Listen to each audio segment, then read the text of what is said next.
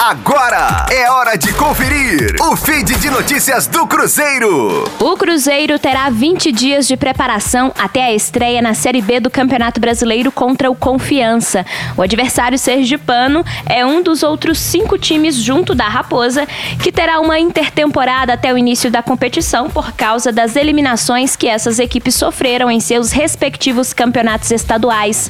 Além de Cruzeiro e Confiança, outros três times também terão este período de treinamento. São eles: o Brasil de Pelotas, eliminado na primeira fase do Gaúcho, Goiás, que caiu nas quartas de final do Goiano, e o Vitória. Quem está mais tempo sem jogo é o Brasil de Pelotas.